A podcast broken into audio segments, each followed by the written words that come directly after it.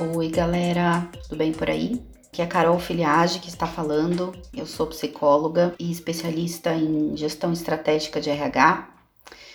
E eu tô por aqui para falar de um tema que, na verdade, já é um tema bastante falado e tem bastante conteúdo e trocas pela internet sobre o tema. Mas eu quero trazer por uma ótica diferente hoje. Eu quero trazer para um viés da neurociência tema é a cultura come a estratégia no café da manhã. Se a gente olhar essa frase, né, pura, o que, que ela quer dizer? Ela quer dizer que de nada adianta a empresa, né, uma empresa, ou a empresa que você está, ou a sua própria empresa, construir um planejamento, uma estratégia robusta, linda, maravilhosa, com várias ações, com objetivos super claros, metas definidas. Nada adianta ter tudo isso se isso não estiver alinhado com a cultura da empresa, porque não vai funcionar. Isso precisa estar em sintonia. Por isso que essa frase simboliza que a cultura, enquanto as pessoas, né, as empresas estão lá focadas na estratégia, a cultura está impedindo que a estratégia aconteça, está impedindo que a estratégia traga o resultado desejado, almejado, enfim. E aí eu tenho até uma pergunta para fazer Pena que a gente não tá numa roda de conversa aqui, mas se a gente tivesse, com certeza eu ia querer reservar um tempo para ficar ouvindo as respostas, mas por que que você acha que tem empresas que têm tanta facilidade para inovar, pensar em coisas diferentes e novas, para sempre lançar coisas fora da caixa, enfim? E outras empresas, né? Algumas empresas parece que o negócio é emperrado, que não consegue sair desse lugar, não consegue chegar nesse lugar, na verdade. O que eu tenho para te falar é que isso está relacionado à cultura. Porque é isso, né? As empresas até conseguem construir uma estratégia inovadora, uma estratégia que talvez ninguém tenha pensado, mas a cultura impede que isso aconteça. Ou, antes até disso, tem empresa que não consegue construir essa estratégia inovadora porque a cultura não está deixando, a cultura está impedindo que isso aconteça. E aí, para entrar no, no viés da neurociência, eu quero começar falando sobre mindset. O mindset significa mentalidade ou configuração mental. E aí, se a gente for mergulhar um pouquinho nisso, né, e trazer um conceito um pouco mais amplo, significa que mindset é a forma como o nosso cérebro processa as informações que a gente recebe, que está, né, as, todas as informações ao nosso redor, e a forma como o nosso cérebro reage a essas informações. Esse conceito do mindset surgiu através da minha xará, tanto de profissão quanto de nome, que é a psicóloga Carol Dweck. E nos estudos dela, ela descobriu que o mindset de uma pessoa pode alterar por completo a sua vida, pode impactar, mexer com a sua vida. Por quê?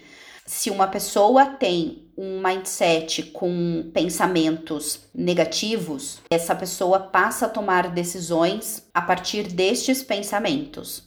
Eu vou dar um exemplo. Vamos supor que eu me considere uma pessoa fracassada e que tenha né, pensamentos do tipo: ah, eu não sirvo para nada, eu não consigo alcançar os meus objetivos, eu começo um monte de coisa e não termino. Enfim, vamos supor que é essa percepção que eu tenho sobre mim mesma e que eu tenho pensamentos voltados para esse lado. Eu passo a acreditar fielmente nesses meus pensamentos, nessas minhas percepções e passo a tomar decisões baseadas em, em cima desses meus pensamentos. Só que as minhas decisões podem ser decisões distorcidas, né? Porque eu estou tomando decisões em cima de um pensamento negativo. Se eu tivesse um pensamento positivo, provavelmente eu tomaria decisões diferentes. Então, olha que poderoso isso, né? A gente pensar que a forma como a gente enxerga o mundo, enxerga a gente mesmo, enxerga as mudanças que acontecem ao nosso redor, a forma como a gente trabalha, enfim, a forma como a gente enxerga tudo isso e processa afeta a, a, nossa vida porque afeta a forma como a gente toma decisões. E aí, nesse estudo da Carol Dweck, ela fala sobre os dois tipos de mindset que existem, que é basicamente esse que eu comecei a falar, né? Se uma pessoa tem um pensamento para o lado negativo, toma decisões voltadas para isso. Lado positivo, toma decisões também voltadas para isso. Então, como é que chama esses dois tipos de mindset? Um é o mindset fixo e o outro é o mindset de crescimento. Pessoas que possuem um mindset fixo são pessoas que acreditam que hum, elas nascem com as habilidades que cada uma possui e que elas não têm capacidade para aprender coisas novas, outras habilidades, desenvolver outras outras coisas. Então, se uma pessoa nasce sem o dom de tocar violão, né? Ela acredita que ela não tem o dom de tocar violão, ela não sabe tocar violão, se essa pessoa tem um mindset fixo, ela provavelmente não se matricularia numa aula para aprender a tocar violão, porque ela acredita que se ela não nasceu com esse dom, isso não é para ela. Então, tocar violão é para quem nasceu com um dom, então é para outra pessoa e não para ela.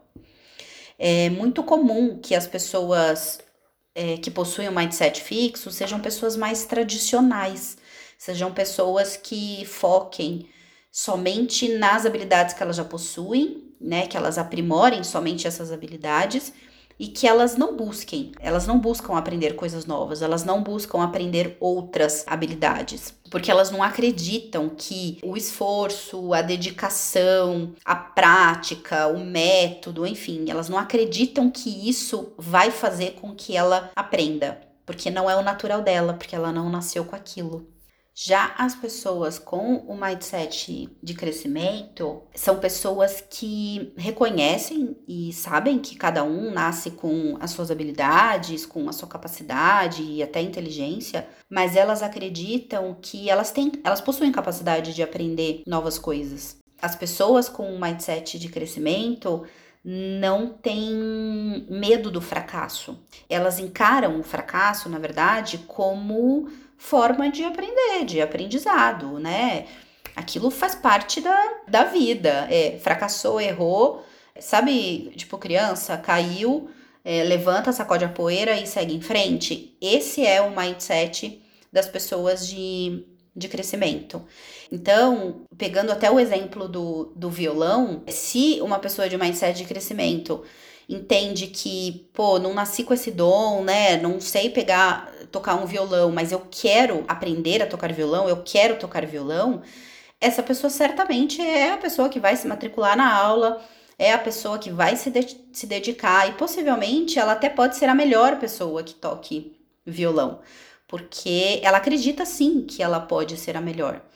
Ah, e tem uma coisa também que é muito interessante, assim, as pessoas de mindset fixo tendem a se incomodar com opiniões contrárias à dela. Então, por exemplo, ah, vamos supor que essa pessoa de mindset fixo pegue o violão e tente algumas, algumas notas ali, e alguém vira e fala assim: ixi, não tá legal, hein? Tá muito ruim. Esse tipo de, de frase, né, esse tipo de comentário faz com que a pessoa desista. Porque ela já tem um mindset de que ela acredita que ela não é capaz de aprender. E alguém ainda faz um comentário de que é, não tá bom, é muito fácil para ela desistir de aprender a tocar.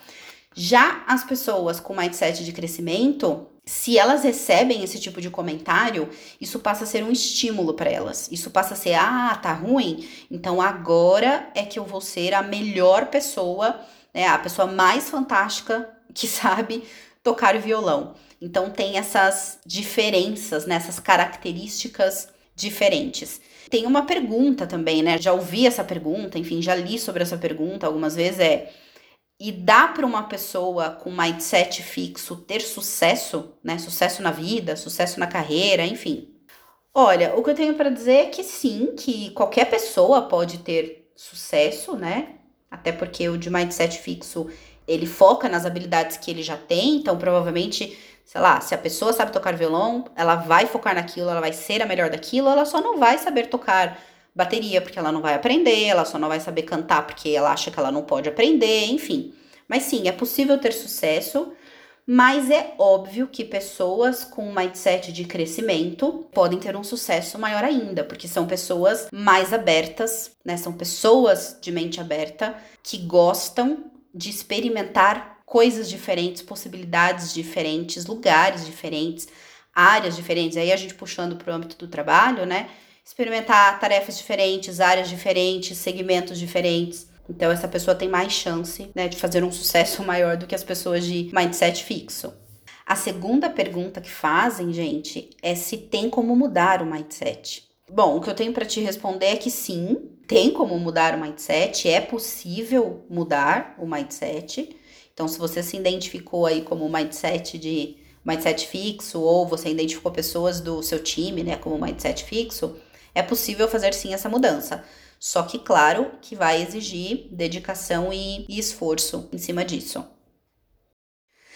E além do esforço, eu queria aprofundar um pouco mais sobre isso, porque existem dois âmbitos aqui, vai, eu vou chamar, para que a mudança do mindset possa acontecer. O primeiro é que só depende de você, né? Só depende de cada pessoa. E aí, por que, que eu tô falando isso? Porque se a gente for pensar no significado do mindset, que é a forma como o cérebro processa as informações e, e lida com elas, a gente já sabe através da, da neurociência que existe a neuroplasticidade. O que, que significa isso? Que é a capacidade do cérebro de aprender coisas novas e de reprogramar a forma como a gente aprende, como a gente lida. Então, neurologicamente falando, a gente consegue aprender. O nosso cérebro está preparado para isso e ele pode continuar aprendendo até o final das, da nossa vida se o cérebro continuar ativo. Então, se o cérebro tem capacidade, significa que depende da gente, né? Não é uma limitação do cérebro, é isso que eu quero que eu quero dizer. Depende da nossa ação, da nossa atitude.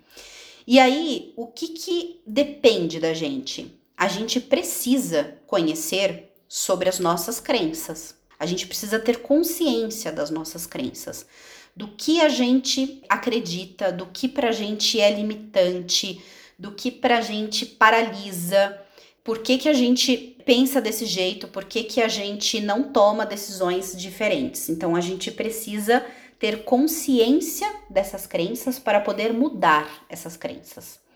Então, vou dar um exemplo aqui de novo por que, que a pessoa que não sabe tocar violão tem a crença de que se ela não nasceu com dom, violão não é para ela. Ela não tem capacidade de aprender a tocar violão. Isso é uma crença. Ela precisa ter consciência dessa crença e querer mudar essa crença.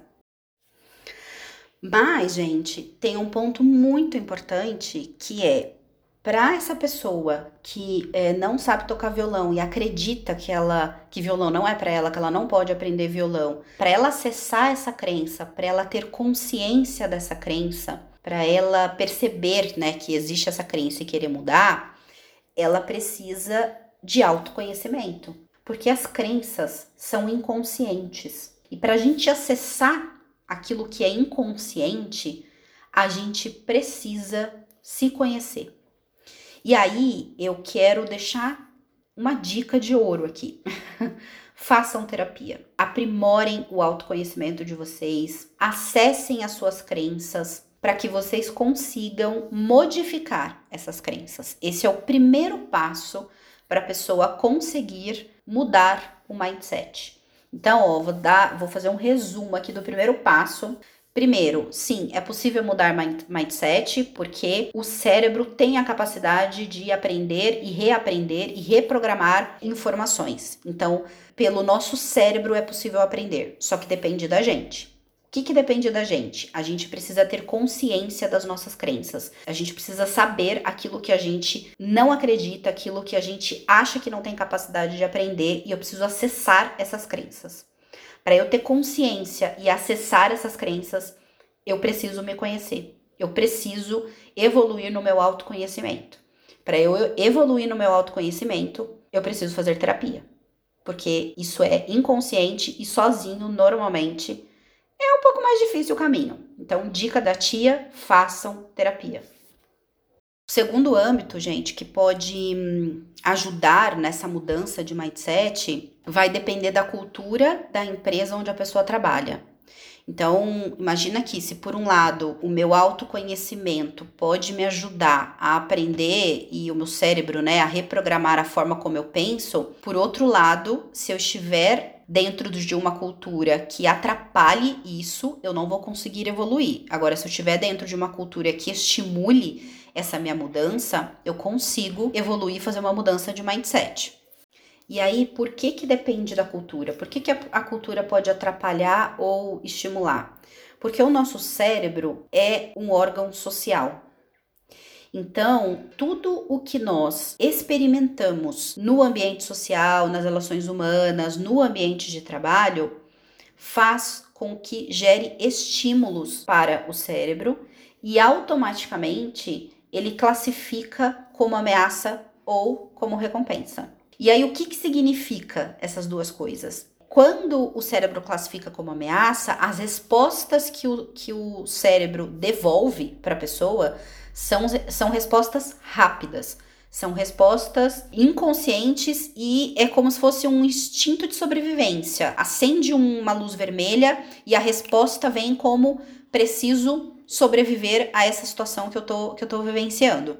Quando, agora já quando a gente fala de recompensa, né, quando o cérebro gera um, um estímulo e classifica como recompensa, a resposta que o cérebro devolve, né, para a pessoa é uma resposta mais consciente, mais lenta, não tem nada de ameaçador, de luz vermelha, de instinto de sobrevivência. Então, isso faz com que a pessoa consiga se perceber, perceber como ela está reagindo, ponderar as coisas que ela está vivenciando, pensar em novas alternativas, porque a pessoa não está ameaçada, ela não está se sentindo ameaçada. Para ficar mais claro, eu vou trazer um exemplo. Vamos supor que eu esteja trabalhando numa empresa e o meu líder é muito controlador ou chega até a ser abusivo. Quando o líder faz esse tipo de gestão, né, tem esse tipo de liderança, ele me coloca num mindset fixo. Por quê? Como eu posso, né, ficar preocupada o tempo todo com essa esse controle excessivo do meu líder, com possíveis abusos morais que eu possa vir sofrer numa próxima reunião, num próximo projeto que eu vou participar com ele, enfim. Eu fico tão focada nisso, né, com pensamento em cima disso, criando hipóteses ou tentando me proteger. Quando eu fico focada nisso, gera, obviamente, alguns sentimentos e pensamentos sobre essa situação que eu estou vivenciando. Então, Percebe que é com esse, esse tipo de relação, esse tipo de liderança, gera pensamentos e sentimentos que, por consequência, geram estímulos para o cérebro. E aí, quando eu tenho esses tipos de pensamentos e sentimentos, de medo, de preocupação, de hum, hipóteses, isso faz com que o cérebro classifique esse estímulo como uma ameaça, como um instinto de sobrevivência. Se eu tô num instinto de sobrevivência, eu não consigo aprender uma coisa nova, eu não consigo pensar numa coisa diferente, eu não consigo às vezes pensar uma solução para aquele, aquele projeto ou para resolver aquele problema. E aí, neste tipo de pensamento, né, gente, de instinto de sobrevivência, eu não consigo inovar, eu não consigo pensar fora da caixa. Então, acho que deu para vocês compreenderem o quanto a situação em que eu estou inserida, o estímulo social que eu estou vivenciando, gera um pensamento e um sentimento em mim, o cérebro classifica como ameaça. Se eu estou me sentindo ameaçada inconscientemente, eu fico no instinto de sobrevivência, isso me atrapalha a aprender coisas novas, a pensar fora da caixa, a inovar, a resolver, talvez trazer a solução para um problema. Bom, e aí a pergunta de milhões, né?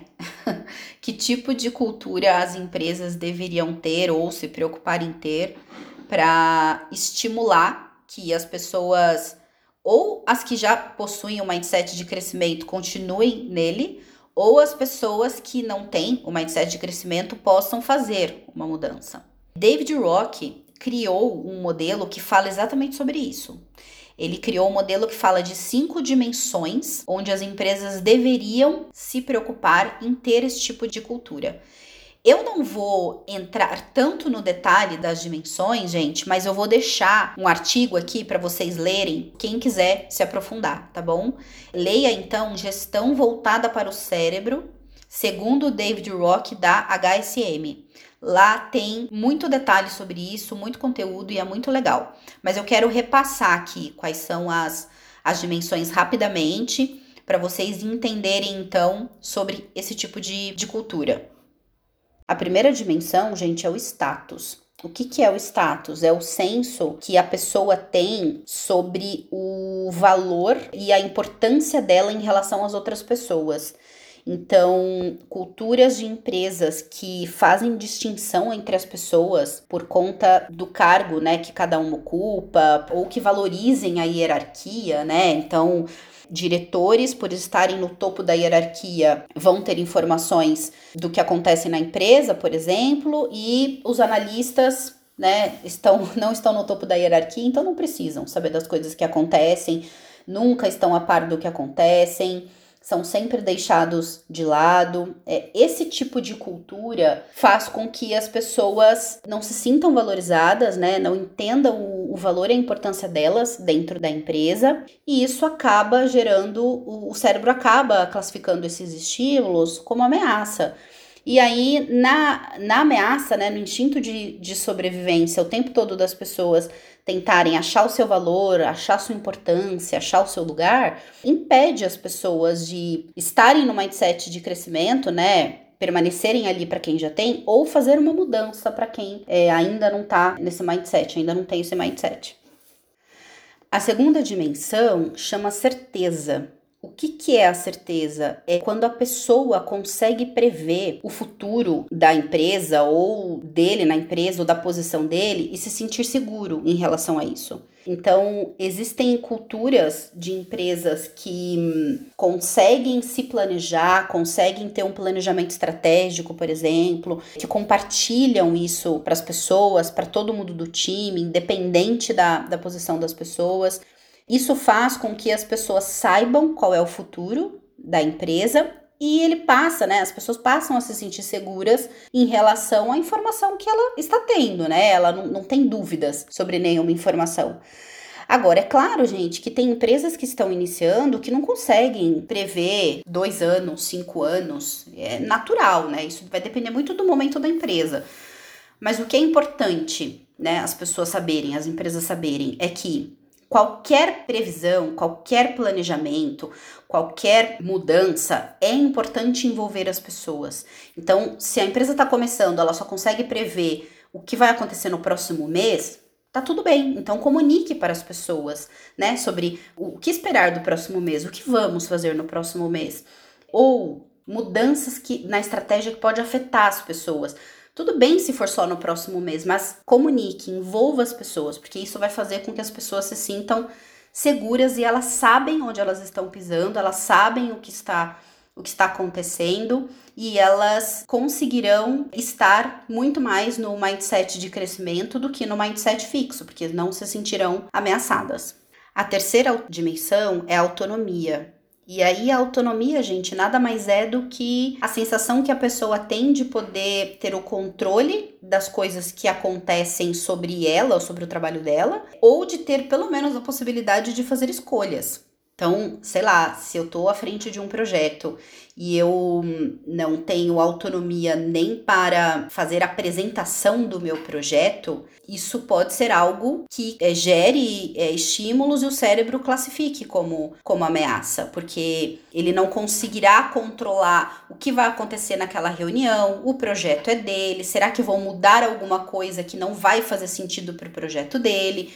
As pessoas, né, nas empresas, precisam sentir autonomia naquilo que compete ao trabalho delas. Ou pelo menos ter a possibilidade de fazer escolhas. Então, eu posso não apresentar o projeto, mas eu posso participar da apresentação do projeto, e se ali forem decidir alguma coisa, eu posso opinar sobre, sobre a decisão e participar, né? Dar a minha opinião e participar da decisão em conjunto.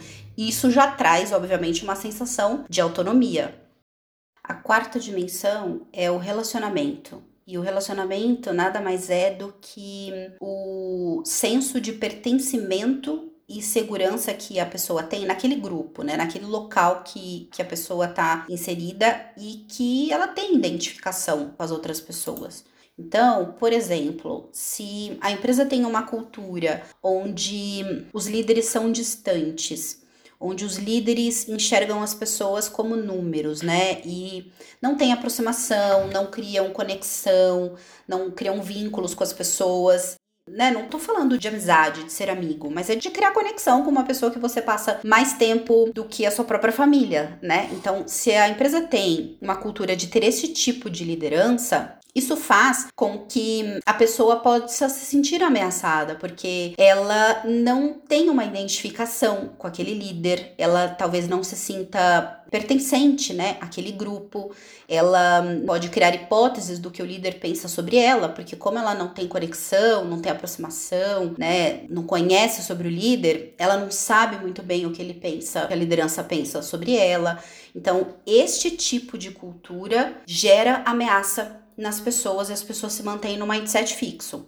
Agora, se é uma cultura de, de líderes que são mais próximos, que, por exemplo, faz one-on-one, que semanalmente tem conversas com as pessoas, ou quinzenalmente, aí a periodicidade, né, cada um sabe do tamanho da sua equipe e a melhor maneira de fazer, mas culturas de proximidade, de entender as pessoas como seres humanos e não como números, faz com que as pessoas se sintam pertencentes, se identifiquem umas com as outras, criem conexões.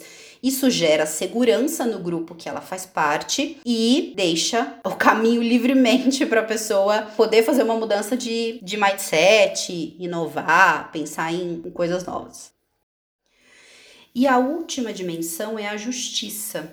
E a justiça é a percepção que a pessoa tem de que ele está trabalhando com pessoas justas e num ambiente justo, onde existe decisões e avaliações justas. E aí vou citar um exemplo, né? Empresas que têm uma cultura de líderes fazerem diferenças entre as pessoas, de ter profissionais ali na equipe que são favoritos. E às vezes até de fazer distinção em, por exemplo, distribuição de bônus, né? Distribuição de bônus se for diferente para as pessoas do mesmo, da mesma equipe, do mesmo time, tem que estar tá pautado numa avaliação, no motivo, numa estratégia, né? Se não tiver pautado nisso e for apenas porque eu tenho os meus favoritos, isso gera uma sensação de injustiça. E aí tudo que é relacionado a uma sensação de injustiça gera ameaça. E aí, de novo, a gente cai no, no mindset fixo. E aí, como cada empresa desenvolve as suas, os seus valores, as suas crenças, as crenças das pessoas que desenvolvem isso, né? As crenças dos fundadores, dos gestores, é, tudo isso compõe o, a cultura da empresa, e aí é claro que as empresas também desenvolvem o seu próprio mindset. Então, tem empresas que estão muito mais no mindset fixo e tem empresas que estão no mindset de crescimento. Então, se a gente fizer um compara uma comparação com esses dois mindset a partir das crenças e dos valores que as empresas criam, a gente pode comparar startups com empresas tradicionais. Por exemplo, utilizando essas cinco dimensões. Vou dar alguns exemplos. Nas startups, Normalmente existem culturas que favorecem a inovação e a criatividade, porque são ambientes que incentivam a autonomia e que valorizam isso, que se preocupam com os relacionamentos sociais, em criar vínculos e conexões com as pessoas. As pessoas não são só números, né? Se preocupa com a jornada do colaborador, a experiência que é gerada para ele e normalmente não valorizam a hierarquia, não valorizam o cargo que a pessoa ocupa, né? As startups tendem a ter muito mais traços dessas dimensões do que as empresas tradicionais. Porque normalmente as empresas tradicionais valorizam, sim, a hierarquia, o cargo que a pessoa ocupa. Pode ser que tenha silos dentro dessas empresas, porque isso impacta também nos relacionamentos. Então, é interessante observar como são diferentes as culturas das startups e das empresas tradicionais. E aí não é porque, nossa, é muito legal trabalhar numa startup, é muito diferente. É porque tem um embasamento aqui teórico, né, e um estudo por trás de que culturas que permeiam essas cinco dimensões, facilitam, né? Estão, primeiro assim, que a cultura está no mindset de crescimento, então facilita as pessoas permanecerem nesse mindset e estimulam que as pessoas que estão no mindset fixo possam fazer essa mudança. Bom, pessoal, é isso, estamos chegando ao fim e eu quero fazer uma conclusão aqui com vocês. Nós aprendemos que existem dois fatores, né, para as pessoas mudarem o mindset. O primeiro é que só depende de cada um, das pessoas reconhecerem, conhecerem as suas, as suas crenças e acess, né, acessarem as suas crenças, e para isso o autoconhecimento é muito importante, então façam terapia. E o outro tem relação com as empresas e as culturas que as empresas estão construindo, né? Se os valores que permeiam e as crenças, né, que permeiam a cultura é que precisam ser modificados, porque é isso que vai estimular uh, o mindset de crescimento das pessoas e ajudar as pessoas a fazer uma mudança e uma transformação de mindset e as pessoas fazendo né, essa mudança, essa transformação, consequentemente vão trazer mais inovação e transformação para as empresas. É isso, prestem atenção, cuidem das culturas. E foi muito bom estar com vocês. Espero que eu tenha contribuído e estimulado o mindset de crescimento né, de vocês a aprenderem um pouquinho mais sobre este universo gigante chamado pessoas. É isso, um beijo e até a próxima.